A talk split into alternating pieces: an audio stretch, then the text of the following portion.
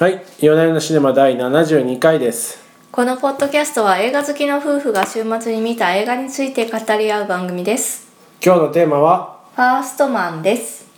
ララランドのデイミアン・チャゼル監督ライアン・ゴズリング主演で送るニーム・アームストロングの電気映画人類初の偉業初の月面着陸にフォーカスするのではなく愛する娘そして宇宙飛行士仲間を亡くした男の喪失と再生を描いたドラマになっています以上です、なるほどそう言ってしまいましたかそうですねそのまあ歴史上の人物であるところのニール・アルムストロングの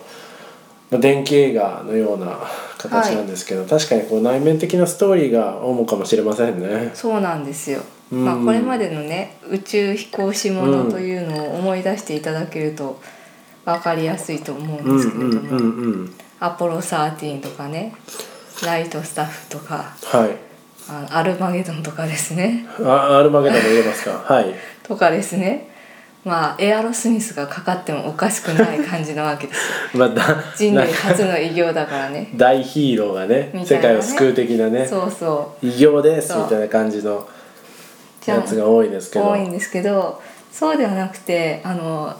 終始すごく内省的なドラマなんですよね。主人公の描き方が非常にこう内省的なね、あのはい描き方ですねですねただなんうかんそれがまたあの新しい切り口で、うあのー宇ん宙飛行士映画としては大変面白いなってそ思ういまでしすたね。ねでもなんかこうストーリーをたどると、まあその家族の、まあ、そはのいニール・アームストロング、あのうん2番目の娘さんがうん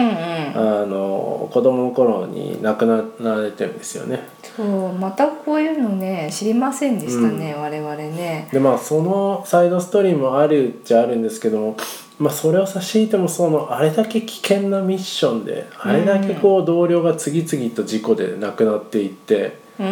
れはなんていうかああいうこう悟りの境地みたいなうん、表情になるよなって思いますね。そうですね。なんというか私たちやっぱりその成功にだけこう目を向けてしまいがちで、はいついその初の月面着陸のあのシーンの映像そうとですか、ね。まあ、彼のその人類にとっては小さなあにん人間にとっては私にとっては小さなス一モールステップだなってやつです歩ね。だが、はい、人類にとっては大きなはい。飛躍であるみたいな。うん。こう名言を残していてそれはもう何度となくメディアで目にしているんだけれども、その背景にあったこの一人の男の悲しみであるとかそそうのですね体験していた恐怖感みたいなうん孤独感っていうのは全然こう思いもよらなかったわけで、それをこういうふうにですね映像化して見せていただくとああなんて大変なことだったんだそうろうでっすていう。ねと。ころがすごくわかりますよね。あのねであの特徴的なのがそのカメラの使い方なんですよね。うんうん。えー、とその最初の空軍のテストパイロットだったっていうところもそうなんですけれどもあの一貫して外から撮るんじゃなくてこの飛行機の中あコックピットの中からコックピットの中そうかですら、ねはい描いているんですよ。それがまたガタガタガタガタ揺れてそう怖いんですよね。そうなんですようんでまああの彼が見た風景彼が体験したであろう恐怖っていうのをあのとても重点的に描いているんですよ。こんな機械式の旧式のものでよく飛ぶなみたいそうな。そうそうなんかエンタメ映画であればその観客に今この機体がどうなっているのかっていうのを伝えるために、外からの映像っていうのを差し込むっていうのが、まあ、セオリーだと思うんですけれども、うんそういうの一切なくてあのコックピットの中からそのちょっとしたこの窓から見えるだけなんで何が起こってるのかわからないんですよめ。ちゃくちゃ閉鎖的な空間ですね。そうめちゃくちゃ閉鎖的でその恐怖っていうのもあってですね、うそん。の、まあ、空軍のはいいとしてそのジェミニ8号っていうですねああ宇宙でドッキングするやつですそね。うそう、はっていい。うのにメンバーに選ばれてあ船長に選ばれて、はい、行くんですけどうまいことドッキングできて「やったやった」ってそうみんですなねなんか喜ぶんですがその直後ですね今度その船の回転が止まらなくなってしまうんですよね。でその時のパニック度合いというのがもうとんでもないですなんかね。我々としてもねもう変な汗をかいてくるっていういやもう嫌ずっとこうなんかね緊張感ありますからねそもそもねそうなんですよねあの今のその宇宙船っていうのはねもっと近代的な技術で作られて現代的な技術で作られてると思うんですけどこの60年代ねのもうその PC とかもまともなのないんですよね。まあ機械式ですね全てがそう。全てがその全なんてがかメカニカルなんかなブリキでできたような。機ではないにせよまあ機械的にできまあっていうふうてにる公式で書いてありましたねなんおかーまあその頃のいやあのなんだ宇宙飛行船というのはブリキにこう火をつけただけみたいな感感じであったとなんでそのなんかちょっとしたことでガタピシガタピシ言うんですよねいやはいー危ないですよそうでこんなのでもうなんか宇宙に飛ばさバラバラれになりそてうそうそうそうでもなんか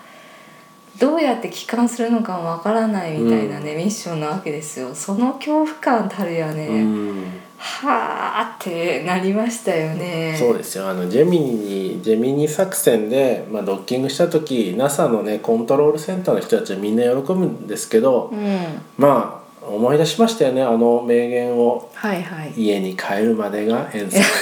そうですよね。そんなか喜びしちゃいかん。家に帰るまでが遠足なんだよ。そう絶対なんか。か怒るだろうって思いましたもんああやってあ思いましたいやうん私全然分かってなかったんですけどうんこの後そんなことになるとはねみたいなうん大事件が起こるわけですよやっぱねやっぱ小学校で習ったことは大体正しいんだな正とし思いうかもしれませんねそうですね。ということででまあその後もですねあのなんていうか飛行士仲間がみんな近所に住んでるんですよねあの、うん NASA の指令でそうなってるのかよく分かりませんけれどもまあその職員住宅みたいな感じなんでしょうねあそうそうそうそうですね、うん職員住宅でで周りに住んでるの飛行士の家族ばっかりなんですけど、うんそこで仲良くしていたエリオットさんとかですね、うん向かいでこう暮らしていたエドさんっていう人もですね、事故で亡くなっちゃうんですよそうねで。すねそれでで家族ぐるみで親しくなっていたのでもうなんかその亡くなってしまった奥さんとかも呆然とするばかりで、うんその彼の奥さんあのニール・アームストロングの奥さんジャネットがですねいろいろ彼女を気遣ったりとかはするんですけど、まあ、ジャネットの方にも不安が広がるわけですよね本当にそうです自ね分もこう夫が亡くなってしまったら彼女のようになってしまう。うんうっていうん風な、っていう風にもうあの2人ともあの周りを見ていて不安になるっていうようなかなり追い込まれてますね、はい、状況なわけですよね。そうですね、はいそうですねでばしかもこう、さらに追い込まれているところとしてあの世間の声ですよねそのえーとエドがあ亡くなってしまったそのアポロ計画の最終テストっていうのがあってでまあそれを機にあのこんなに人が死んでばっかりで税金をかけて無駄ばっかりだそうみですねたいなことでこう世間からもた NASA が叩かれるようになるわけですよねそうですね何をやっているんだと。でソ連あのその頃は冷戦をしているわけであのアメリカにとってねソ連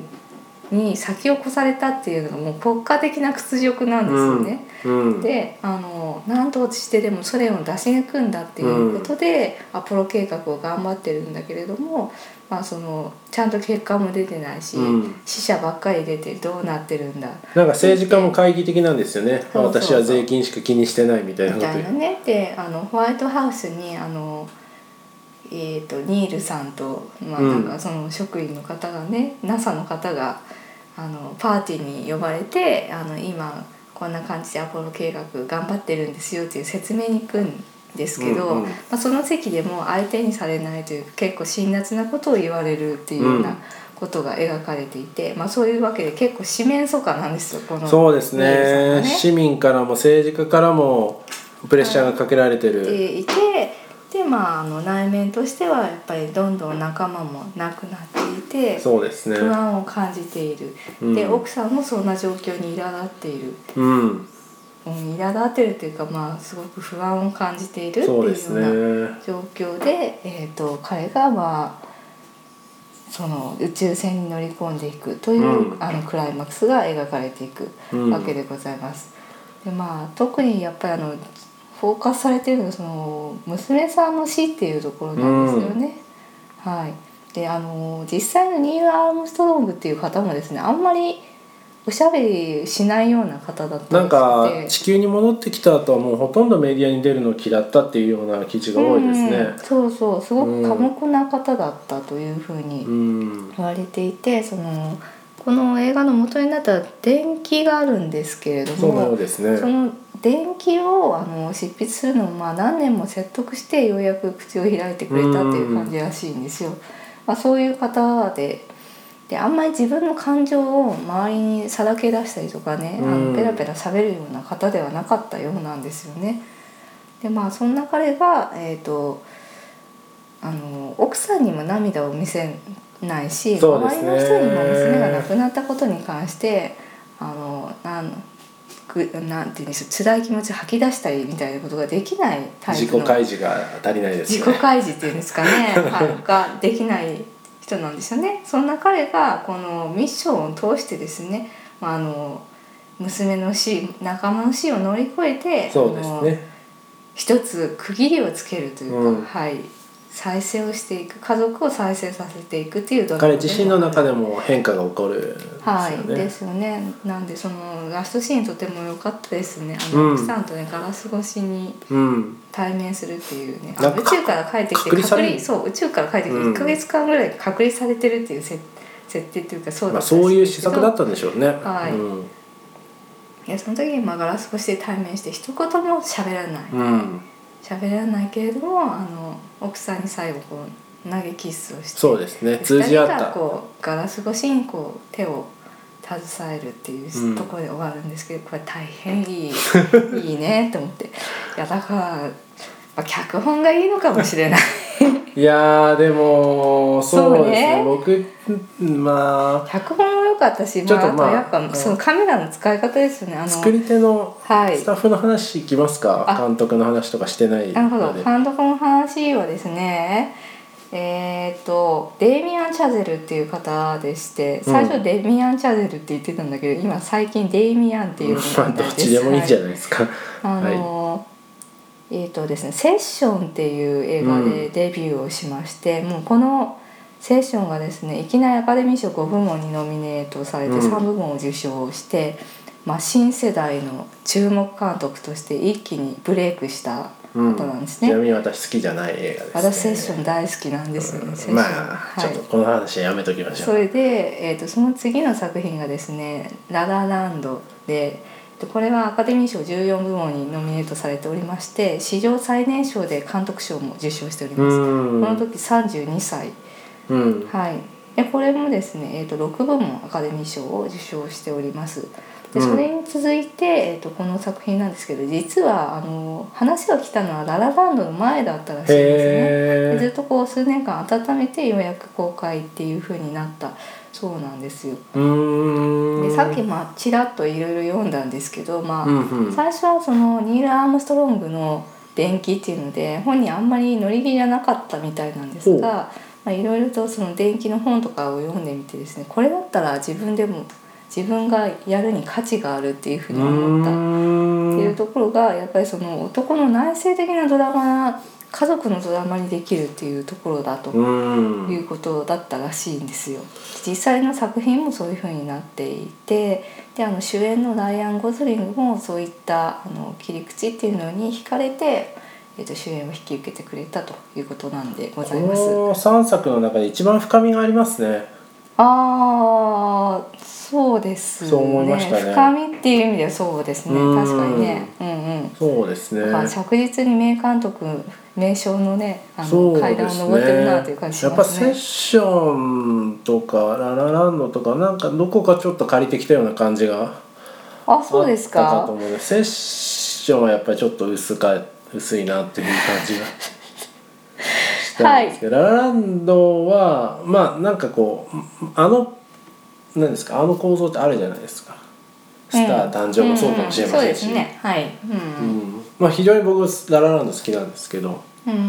まあそれでもあるかなって感じだったんですけど今回は結構もう電気物っていう結末がみんな分かっている話にもかかかわらず、んうんものすごいテンションで進むのですごい緊張感があるし、こう、うんあの臨場感すごいそうですね人物描写とかはかなり深まってる感じしましたけどね。うん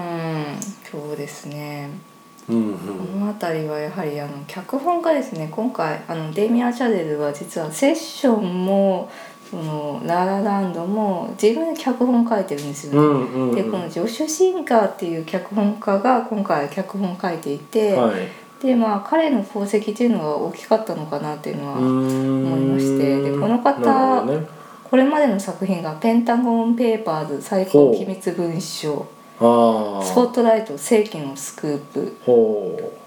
などですね要するにあの電気物が得意ですうそうですねはいうん、でペンタゴン・ペーパーズは確かにしっかりできてるスピル,、しっスかりピねルバーグのやつでしたっけ、はいそうですしっかりできてる感じが、そうですようね、ん、ペンタゴン・ペーパーズに比べてもこっちの方がその荒削りさというかフレッシュな感じしますよねうんうんまあそうですそうやっぱその辺は監督のあの采配っていうのが大きかったのかもうーんねいいスピルバーグだとあのこってこりってりしっかりこってり感動させますみたいな感じの そうねパオーみたいなのが最パオ後ン的な感じなりますけどあのやっぱここはちょっパオーとンねデミアン・チャーゼルがあのまだフレッシュな感覚そうですねあのなんかバタ臭さがないですよそう静かな男の内戦ドラマっていう風にしているうんなっていう風に思いましたね。うーん、でそうでねすこね。の撮影が、まあ、ララランドでもアカデミー賞を取っている撮影監督のリヌス・サンドグレンさんってういう方ーん、ざらっとしたいい映像ですね。そうでこの宇宙のシーンが IMAX の 65mm のカメラであのへーはっきりしてるじゃないですか宇宙のシーンはね確かに綺麗な確か宇宙のシーンはちょっと別世界のようにう感じるようにん撮っているうん確かに確かに。であの家の中っていうのは実は 16mm で撮ってるんですよねあほのう。解像度ちょがっと全然違うんですね。そうそうそうあなたなんなんだろう息子がわーわーわーわー騒いでちょっとそこ立ってろみたいなシうんうんーンとかあるじゃないですかへーはいはで奥さんとこう食卓を囲んでいたりとかなので、うんあの全然違うカメラで撮ってるへやつーやっぱりその家族のシーンはその親密さをより強調したいということなんですよい。ね。よほりホームドラマに見えるようにっていううーのん。があってカメラを使い分けていらっしゃるようでございます。なるほど。まあでもあの家族のシーンもいいですよね。こうずっとこうあの一見うまくいってるようでやっぱりなん何らかしこりがあるっていうような。うん、そうそうそうあのーそうなんですよね奥さんがあのー娘カレンっていうんですけど、うんカレンが亡くなった後彼は一言もうん。そのことに触れないってそう言っですてね。て、ずっとしこりおがあるんです互よいね。なんか家族なんだけれども深いところを語らないようにして、あえて触れないようにしているっていうような、うん家族の中でもちょっと緊張感がああるりっまてすいねう家族なんですよね。うん。でまあそのかニール・アームストロングさんがそうだったのか分かりませんが60年代の男性がそうだったのか分かりませんけれど、うんうんうんやっぱりなんか男としてこう弱みを見せてはいけないというか一人でこうストレスとかプレッシャーを抱え込んでるみたいな、人なんですよねうーんそうですね。そうですね。うんうーんでもその家族のシーンもすごく自然に撮られていて、うんで、ねまあ、これきっとアドリブで撮ってんだろうなっていうようなところは結構あるんですけどほうそれはやっぱり2週間ぐらいあのカメラテストと称してですね監督が、えー、とその俳優さんたちうんうんうをん。このお家に呼んで、あのいろいろ撮っていたらしくてその中から切り取っているそうなんでへすね。ーへあえ。のあ、そうなんですね。あなんか娘さんとのシーンとかそうじゃないですかすごく自然に撮れてるなと思っあ。て、ま子あ、子供たちがいるシーンとか特にそうかなって思いますあーね。というところであの観客としてもあの彼らが実際に家族なんだっていうのを、まあ、フィクションなんだけれどもあの当たり前のように受け入れることができるように描かれている、うんだからこそあの彼のそのなんでしょう家族がいることによって宇宙空間での孤独っていうのも引き立つし、そうあのですね娘を亡くしたことっていうところもあの悲劇がより際立つようになってるなというふうには思いましたね。出発前夜のこう息子はい二人に伝えろ伝えないのあたりとかすごいですよね。もう緊張感が。ねそうですねそれぐらい言っていけよって思うんですけどねいやだからい言えないんでしょうね一人でその抱え込むタイプだからこういうこそうとでを本人もすごくあの不安を実は抱えているからうんこそうそそ絶対帰ってくるっていうふうには言えないんですそようねそうだからむしろ重荷なんですよねああやってこう子供と向き合うのはそうそうそうそういう感じがしうまんす、うんなんでうんそうですねまあ、しかし奥さん的にはねもう何で向き合わないんだこいつはってみたいなうそうそうそんな感じなんですよなんでその宇宙に出発しては華々しいっていうんじゃなくてあのなんかこうミッションをこなして絶対帰ってくるんだっていうためのドラマなんですなんね。かもう背負ってるものが違ったなっていう感じしましたね。ああそうですうんね。華々しさばかりがこうね後世あの残ってますけどう、んもうかけてるもの背負ってるものがとんでもないなっていう感じがうんうんしました。しました。うんそうですね私はあの、まあ、ちょっと脱線しますと「宇宙へのフロンティア」って昔あったドキュメンタリーが好きで。はい。あんまりこう見てる人少ないかなと思うんですけどなんか10年20年前ぐらいぐらいにやったやつですかねあドキュメンタリーなんですよ「アポロ11号の月着陸」のドキュメンタリーでうんはいもう本当にそのフィルムで撮ったやつでその中って結構こうすごい印象的だったのはジョークを言い合うんですねずっとジョークを言い合って結構最後まで冗談を言い合ってああなんかアメリカ人でこういう時にも前向きにこうやって笑いながら取り組むのっていいなと思った印象が残ってたんですけど。うん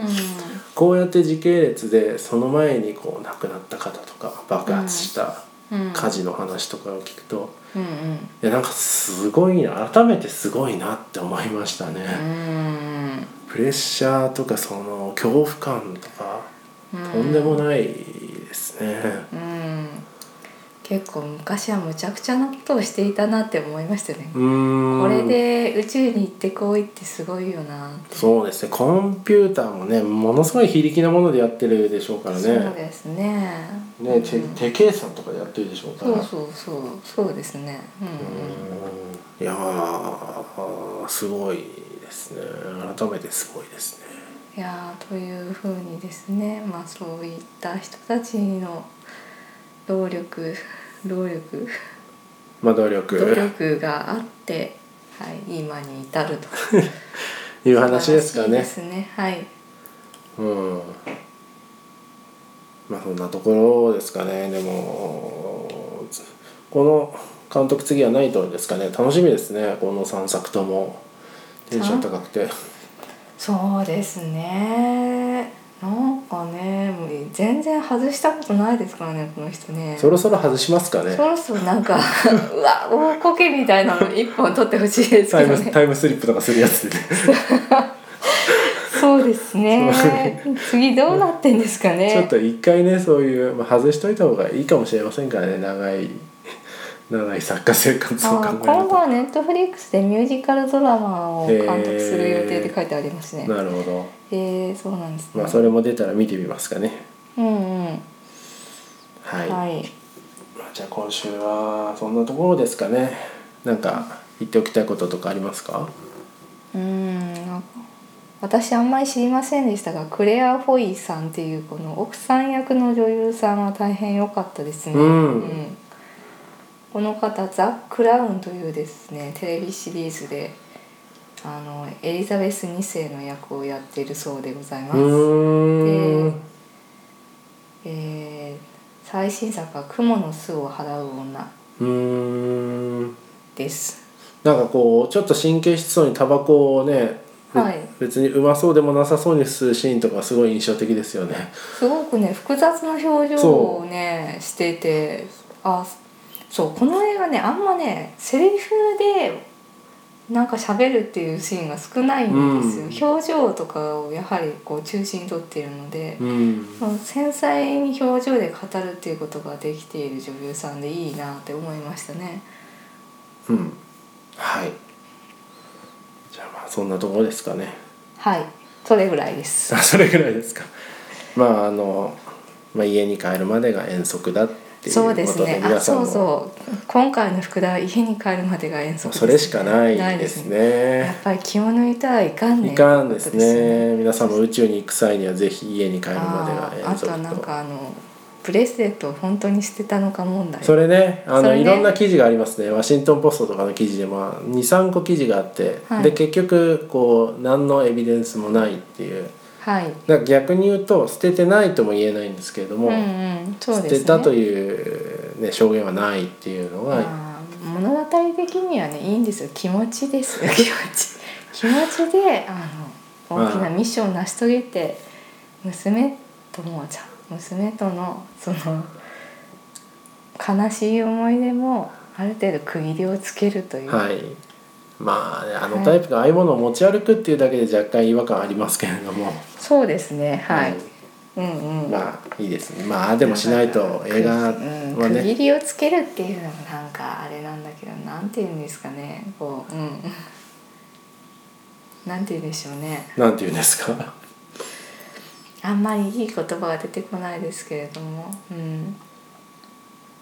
娘にも報告をしてってあ感あじそういうでやつすかですねねそういうやつですねそうですねうんはいそそんなところでいいですかはい、はいうまく言えなくてすみませんでしたはいはいじゃあまあ今週はこんなところにしましょうはいありがとうございましたありがとうございました